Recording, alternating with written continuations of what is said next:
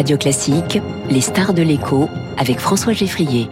Avec Del Sol Avocat. Del Sol Avocat, 50 ans d'expertise au service de votre stratégie d'entreprise. Les stars de l'écho avec ce matin, Olivier Babot, bonjour. Bonjour François. Bienvenue sur Radio Classique. Président de l'Institut Sapiens, un mot de, de, commentaire sur ce sondage euh, pour Radio Classique réalisé par, par OpinionWay avec, je, je le disais, hein, ce, ce nombre de Français favorables à une réforme des retraites, pas celle-là, mais une réforme qui euh, est certes encore majoritaire mais qui baisse et en, dans le même temps le nombre de, de Français favorables au mouvement contre cette réforme-là, euh, mouvement de mobilisation qui, qui lui augmente.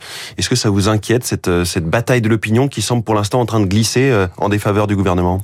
Oui, on a un, un, déplacement de la question vers la question de l'arbitrage entre travail et loisirs et non plus vers des questions qui étaient certes un peu techniques et austères, mais qui étaient les questions réelles, qui ouais. sont le problème de, de l'équilibre budgétaire d'un système où on se tient tous par la barbichette. Hein, c'est le principe de la répartition. Ah là, et on a mis à la poubelle les tableaux Excel, le rapport du corps et les chiffres. On est vraiment sur le sens du travail. En fait, c est, c est, la, la bataille d'échange des arguments des chiffres a échoué parce ouais. qu'on a bien compris que dans les débats, il était impossible d'arriver à contrer euh, bah, des contre-arguments qui eux étaient en général dans une autre sphère, hein, à base de il faut augmenter les impôts et puis il suffit d'augmenter tous tous les salaires.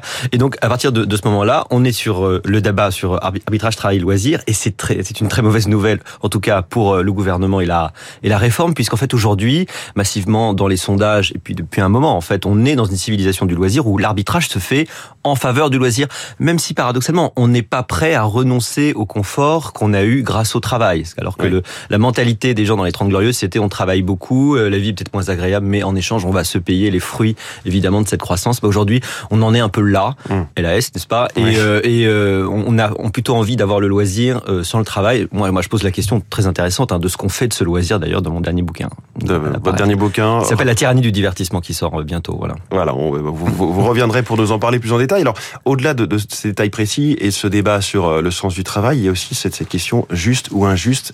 Ça c'est vraiment la question clé qui revient d'ailleurs à longueur de, de manifs et de pancartes hein. oui alors c'est amusant parce que le système était quand même contributif à l'origine hein. l'idée était quand même euh, tu as ce que tu as mis de côté d'une façon ou d'une autre ou tu as en faveur en, en fonction de tes efforts.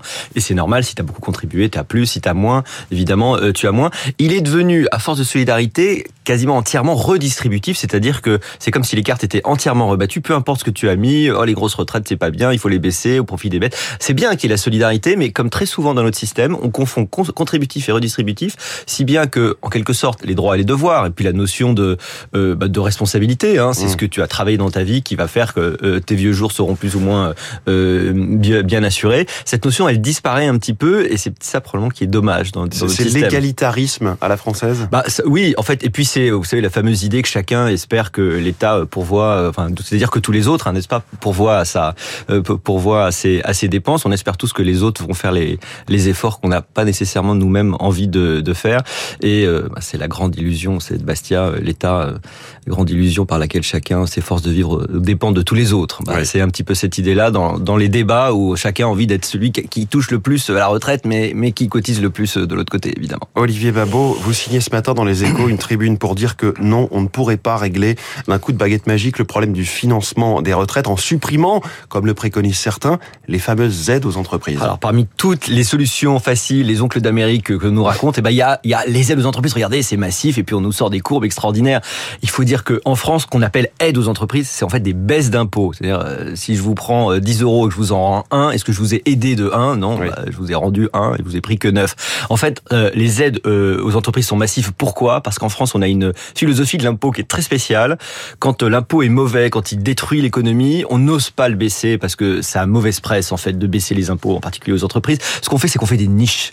Euh, l'avantage des niches c'est que ça permet d'être supprimé sans que ça soit officiellement une hausse d'impôts. Donc on fait des niches on fait des trous on fait des exceptions on fait des crédits d'impôt enfin on fait des espèces de d'usines à gaz extraordinaires qui en fait sont comptées par Bercy. C'est le, le, le, terme qui est utilisé dépense fiscale vous savez quand oui. vous baissez l'impôt c'est une dépense fiscale dépense fiscale c'est quand on vous prend moins en fait hein, en réalité du point de vue de l'entreprise et du et de, et de, et de nous tous hein, le, le, citoyen contribuable moins par moins plus et donc en fait euh, voilà ce sont des aides qui sont en fait fait nécessaire et qui se révèle d'ailleurs efficace parce que regardez la baisse des impôts de production ou par exemple l'évolution de, de l'imposition sur le sur le capital si on prend les contribuables, ça a eu un effet positif d'ailleurs sur les recettes mais aussi sur l'activité. Aujourd'hui, si on est quand même très positivement orienté sur le chômage par exemple, c'est quand même probablement en partie grâce la baisse à du coût du travail, grâce à, de responsabilité, bah, le CICE. à un moment donné, il faut quand même lier les politiques qui sont menées depuis quasiment même depuis François Hollande hein, jusqu'à jusqu'à aujourd'hui. Donc pour l'instant, ça donne plutôt ces résultats.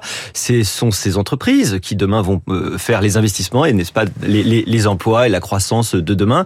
Et donc euh, c'est complètement illusoire de croire qu'en coupant ce qui serait ces aides, qui n'en sont pas, qui sont juste des baisses d'impôts qui sont nécessaires pour le développement des entreprises, on puisse régler le problème de notre système. Surtout, vous dites ces aides ne sont pas des cadeaux. Non, ce n'est pas des cadeaux. Ça c'est terrible. Voilà, a, en termes de vocabulaire, c'est affreux. Il y a un autre truc, c'est euh, on va débloquer les fonds, comme si les fonds étaient bloqués, vous savez, dans une dans, dans une, cave avec des gardiens devant. La piscine non, non, de Voilà, exactement. Il n'y a pas de piscine donc le Picsou. On va pas les débloquer. On va aller sur les marchés financiers, emprunter cette somme que nos petits enfants devront euh, rembourser. C'est plutôt ça qu'on devrait dire. Avec des taux de plus plus élevés, une, une dette de, de 3 000 milliards.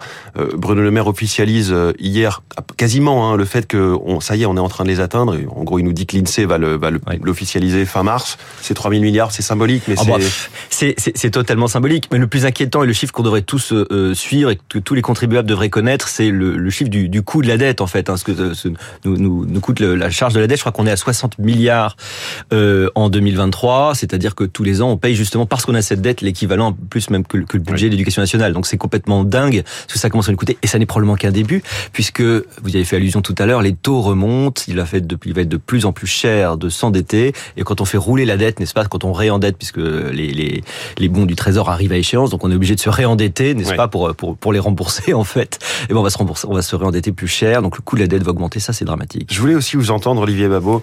Euh, il y a un mot que le gouvernement ne prononce pas et qui n'est donc pas dans la réforme, c'est la capitalisation.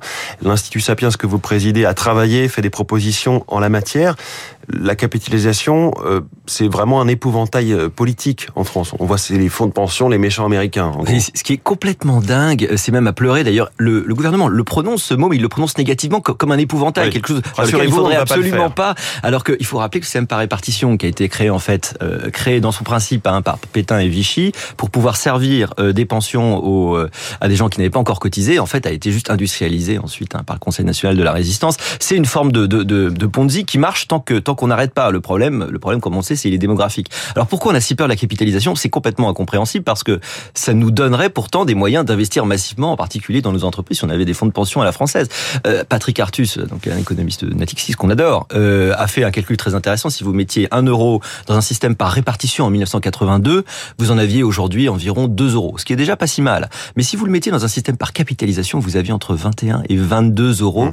C'est beaucoup plus intéressant. Et quand vous regardez les pays autour de nous qui ont de la capitalisation, ils ont du coup un taux de remplacement, c'est-à-dire une pension par rapport au dernier salaire, dernier salaire qui est beaucoup plus élevé que chez nous, où il sait, on sait qu'il va ne faire que 20% de plus euh, aux Pays-Bas. Hein, oui, c'est ça, aux Pays-Bas notamment, et bien d'autres pays où il y a où il y a ce, ce genre de système. Alors que, propose exactement l'Institut Sapiens? Alors vous savez que le plus drôle, c'est que capitalisation, elle existe en fait, elle est plutôt, elle, elle, existe pour les fonctionnaires. Hein, c'est ça qui est encore plus dingue. mais c'est encore plus dingue, c'est qu'en fait les fonctionnaires, les fonctionnaires, voilà, avec les RAFP, euh, les pharmaciens le long, euh, il y, a, a la capitalisation, fait ce qui est terriblement injuste, puisqu'on parle de justice, hein, c'est que les plus pauvres n'ont pas accès à euh, la préparation de cette épargne longue, à cette épargne longue. Quand vous êtes en, avec des, des, petits salaires, vous n'y avez pas accès. Ben nous, notre proposition, qui est une proposition extrêmement actionnable qu'on a voulu faire, c'est évidemment pas supprimer la répartition, parce qu'on peut pas en sortir. En fait, là, on est bloqué dans le système. La transition est, quasiment impossible. L'idée, c'est qu'on va profiter d'une sorte de creux démographique, c'est-à-dire la disparition malheureusement, mais de la de la génération du du, euh, baby boom, n'est-ce pas, pour arriver à euh, sans augmenter le coût de des cotisations, pouvoir mettre une dose de capitalisation. Donc, on va orienter une partie des cotisations vers un système de capitalisation. Ça veut dire que dès 2042, on va pouvoir verser environ un peu plus de 1300 euros en moyenne par an euh, par euh, par retraité. Et puis on peut monter en 2070 à 2640 l'idée c'est donc de constituer un fonds de l'orienter très rapidement. C'est c'est c'est pas douloureux. C'est-à-dire que mmh. ça va pas être pris euh, aux dépens du système par répartition. Ça va pas être pris euh, sur le, le, salaire net des employés et ni, ni sur le ni sur le coût du travail. C'est-à-dire qu'il ça nous permet de constituer enfin une partie de capitalisation. Il y a une sorte donc de creux démographique entre 2028 et 2042 voilà. mais avec quand même toujours beaucoup d'actifs ce qui fait que une sorte de cagnotte Exactement. on va pas l'appeler comme comme ça, mais jusqu'en de cagnotte 2040, qui, en que fait, vous on a, on a mettriez une augmentation. de capitalisation. Voilà. Le, la- le- le pic de la population active française, c'est à peu près en 2040. Après, ça varie en fonction de la démographie qu'on verra, mais a Oui. priori, ça devrait être ça. Et ensuite, ça descend très lentement. Et là, c'est la descente aux enfers, puisque vous savez Oui. que dans les années euh, 80, on avait encore jusqu'à 4 euh, cotisants par euh, retraité. Aujourd'hui, on en a 1,7 et à terme, on en aura 1,1. Je veux dire, C'est complètement dingue. Olivier Babot, président de l'Institut Sapiens. Je renvoie au site de l'Institut Sapiens pour euh, lire en détail cette note sur cette proposition d'une dose, une dose seulement, Une dose, petite dose, dans le petite système. Merci beaucoup Olivier Babot. 7h23.